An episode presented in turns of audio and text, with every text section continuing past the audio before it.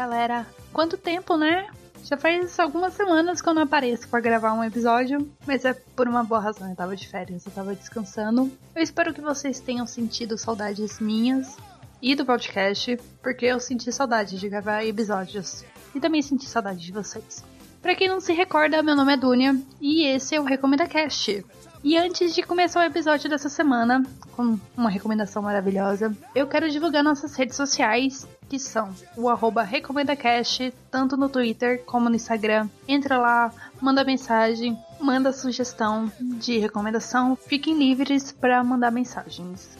E também eu preciso divulgar os locais onde estão disponíveis os episódios do Recomenda Cast. Continuam sendo o Spotify, iTunes, Google Podcast e o Mixcloud. Lá você encontra todos os episódios. Eu espero que nesse tempo que eu fiquei de férias vocês tenham maratonado os episódios anteriores e aproveitado as recomendações que eu já dei. Então, para essa semana, eu quero recomendar um filme de 1 hora e 45 minutos, produzido pelo Matthew Vogue, de First Class e Kingsman, dirigido pelo Dexter Fletcher, do vindouro Rocketman, estrelados pelos maravilhosos Terrell Egerton e Hugh Jackman. Eu tô falando do filme Eddie the Eagle. No Brasil, teve a problemática tradução de Voando Alto. Eu chamo de problemática porque já existe um filme de 2003 que vocês devem se lembrar, porque é protagonizado pela Gwyneth Paltrow, eu acho que eu falei certo, e que passava direto na sessão da tarde. Can you believe? Então, não estranhe se o Google te mostrar um filme sobre aeromoças quando você procurar Voando Alto.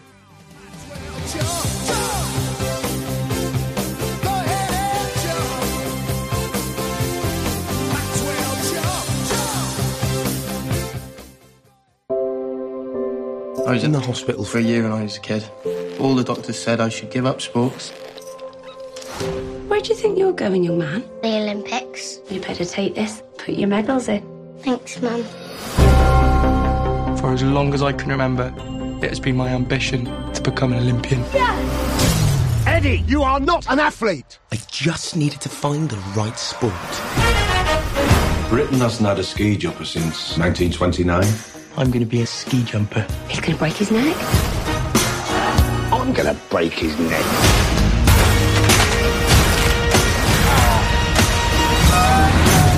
The time to start jumping is when you're five or six. I heard you were a champion, so I was thinking maybe you could give me a few tips. Give up? There's one for free. Watch this guy, number two in the world. And he knew what he was doing. It's not actually going to jump, is it? You're not gonna give up, are you?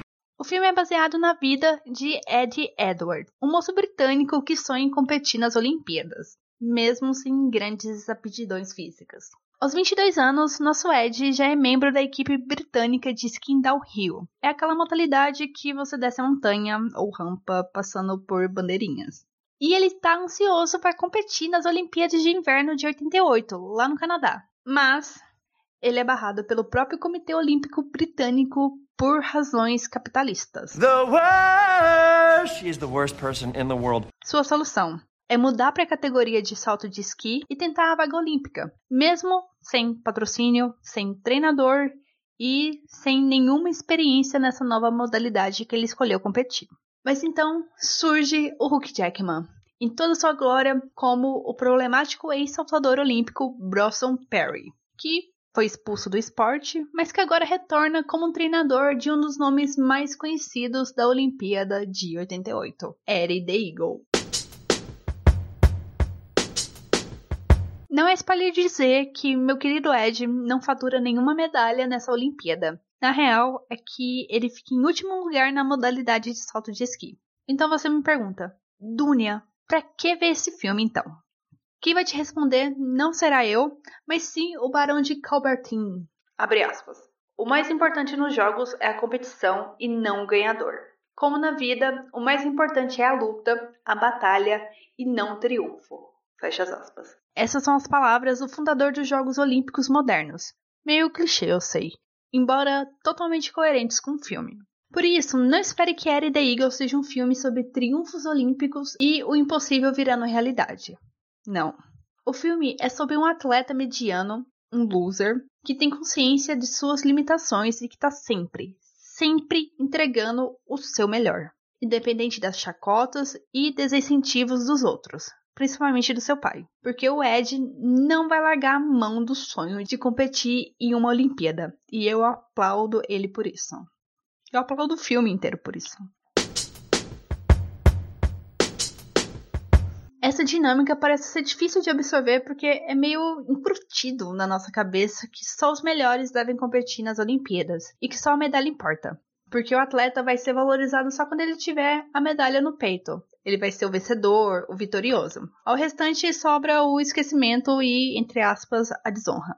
Harry the Eagle te mostra que não é bem assim que a banda toca. Porque nas Olimpíadas de 88 foram celebrados tanto os campeões como os atletas que quebraram suas próprias barreiras e preconceitos. Essa Olimpíada do Canadá, além de contar com Ed, foi o ano em que a Jamaica teve sua primeira equipe de bobsled competindo. Evento que ficou bastante conhecido graças ao filme Jamaica Abaixo de Zero. É inevitável comparar os dois filmes, eu sei, já que eles contam histórias sobre atletas underdogs que ganham a ajuda de um ex-competidor desacreditado para realizar seus sonhos. O filme Jamaica Abaixo de Zero deslancha para uma comédia pastelão que faz graça dos fatos em que se baseia para retratar a conquista dos sonhos daquela equipe. The Eagle puxa mais pro emocional, para empatia de ter pessoas que desacreditam dos nossos sonhos e mesmo assim nós conseguimos conquistá-lo. Os dois filmes são muito bons, mas The Eagle é de longe o melhor. Como deu pra perceber, eu gosto muito desse filme. É uma história inspiradora sobre perseverança e a força de acreditar em si. Você termina o filme com o coração aquecido, com algumas lágrimas nos olhos, quem sabe, e muito motivado. Na parte técnica, eu só tenho elogios. Eddie the Eagle me deixou ansiosa para assistir Rocketman, porque, como eu já disse, são filmes do mesmo diretor. Porque em Eddie the Eagle, o cuidado do diretor com a montagem e a edição do filme é super evidente. E as cenas dos saltos de esqui são lindas, principalmente a com Hulk Jackman. Aquela cena eu reassisto sempre que possível porque ela é bem montada e a música é muito boa. A respeito das atuações, novamente eu só tenho elogios. É um filme que me faz ver só as coisas boas dele.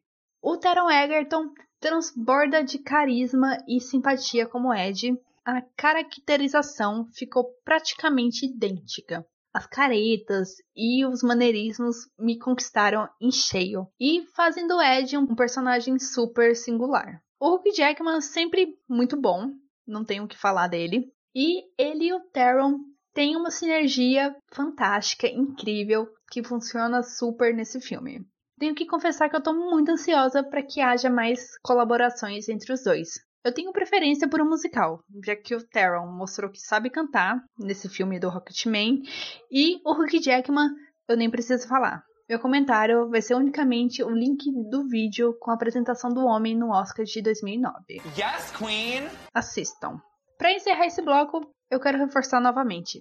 Assistam Ellie the Eagle. É um filme perfeito para assistir com a família porque ele vai agradar todas as idades e gêneros. Mesmo que não é fã de esporte, vai gostar desse filme. E também é um filme perfeito para você assistir sozinho. Aí é com vocês. Infelizmente, Eddie the Eagle não está na Netflix ou em outros streamings pagos. Dá para alugar online e, se você der sorte, pode encontrar ele qualquer dia no Telecine. Em todo caso, você encontra para assistir no Streamium.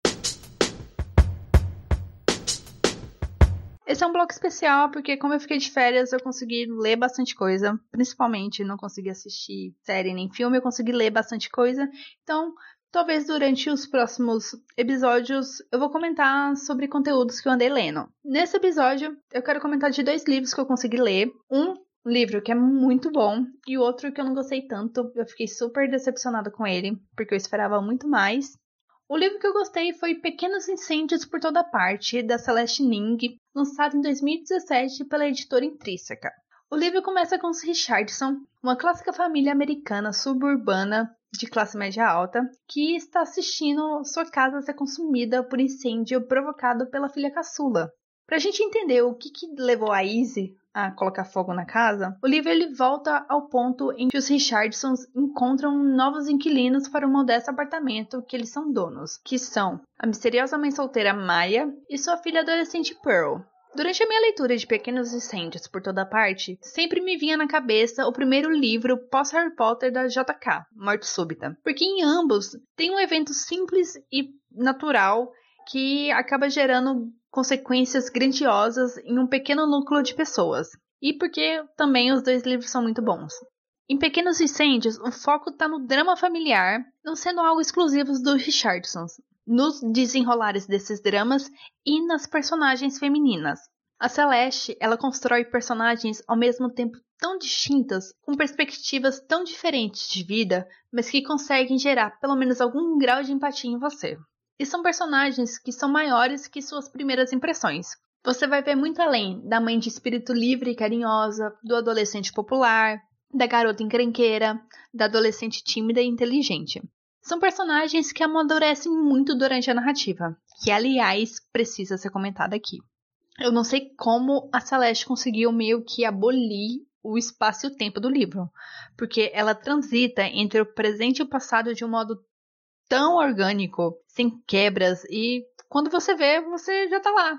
Você passou do presente pro passado e nem viu, voltou ao presente e nem viu, nem sentiu. Eu achei isso super genial. Então, eu recomendo muito Pequenos Incêndios por toda parte. É uma leitura que vai te conquistar desde o início, vai te prender pelas tensões e pelos mistérios que envolvem os personagens, e quando você se dá conta, já terminou as 352 páginas do livro. Uma ótima notícia para quem já leu o livro ou adora a série é que foi confirmado que o livro vai virar série produzida pela Hulu e adaptada por ninguém menos que Reese Witherspoon e Kerry Washington. Oh yeah! Isso para mim já é sinônimo de sucesso. O segundo livro que li e que eu acabei não curtindo foi Coração Satânico do William Hartsberg. Insira um nome alemão ou finlandês aqui, porque eu não sei pronunciar lançado pela Darkside em 2017. Bom, a sinopse do livro me chamou a atenção logo de cara porque é a história de um detetive particular que é contratado para encontrar um famoso músico que foi para a Segunda Guerra, voltou em estado de coma, estava internado no hospital e um dia simplesmente desapareceu. E tudo isso aconteceu há mais de 20 anos. E esse caso vai fazer com que esse detetive se envolva com magia negra e um assassino em série. Sério, essa sinopse é muito legal, muito legal mesmo. É super empolgante. Aí eu acabei descobrindo que tem um filme estrelado pelo Robert De Niro que foi baseado nesse livro. Porque assim, essa publicação já é meio antiga, é de 78. Ela só demorou mesmo para chegar aqui no Brasil. Mas mesmo isso, mesmo com essa sinopse incrível, com esse filme bastante estrelado, porque tem mais atores famosos de Hollywood, não foi suficiente para mudar minha opinião sobre o livro. A história ficou problemática para mim quando o autor começa a resolver problemas da investigação com informações que ele tirou da cartola, para não dizer do outro lugar que começa com a letra C. Aí eu fiquei tipo assim: Really, Queen? Minha experiência como uma boa leitora de romance policial é de que o leitor tem as mesmas pistas que o detetive tem, já que você está acompanhando a investigação desde o início. Outro problema é que tem tanto termo de magia negra que ele vai jogando, sem focar nos que são mais relevantes para a história, que eu fiquei super perdida. Eu já estava confundindo vários nomes. Já não fazia mais sentido os nomes que ele apresentava depois de ter jogado diversos, sabe? Uma lista de rituais, de deuses, etc. E chegou um ponto da narrativa que, para mim, começou a soar um alarmezinho assim na minha cabeça. Porque o detetive, ele se envolve com uma das suspeitas, começa um relacionamento e pronto. Ela deixa de ser suspeita. Entendam, eu tô acostumado com a Agatha Christie, então o Poirot, ele não sai dormindo com as pessoas que ele investiga. Por isso eu achei super estranho e me incomodou. Me incomodou principalmente porque considera que a suspeita tem 17 anos e o detetive tem uns 40. Oh, Jesus. Gross. Mas antes disso, eu já tava achando o plot bem clichê, sem grandes surpresas e eu tava com uma baixa expectativa. Mas aí chegamos no final. Jesus, foi decepcionante. Eu vi muitas resenhas elogiando esse final, falando que foi surpreendente, inesperado e blá blá blá blá. Mas não, para mim não desceu. Quando eu li a resolução do caso, deu cãibra nos meus olhos de tanto que eu revirei eles. Mas eu fiquei feliz quando eu terminei o livro, porque eu tinha terminado o livro. E não, eu não abandonei porque eu fui trouxa de achar que talvez teria um final digno, sabe? Vai ver que com alguma reviravolta maluca, ou sei lá o que, tenha um final plausível, um final razoável. Então, isso não aconteceu, por favor, me deixem reclamar.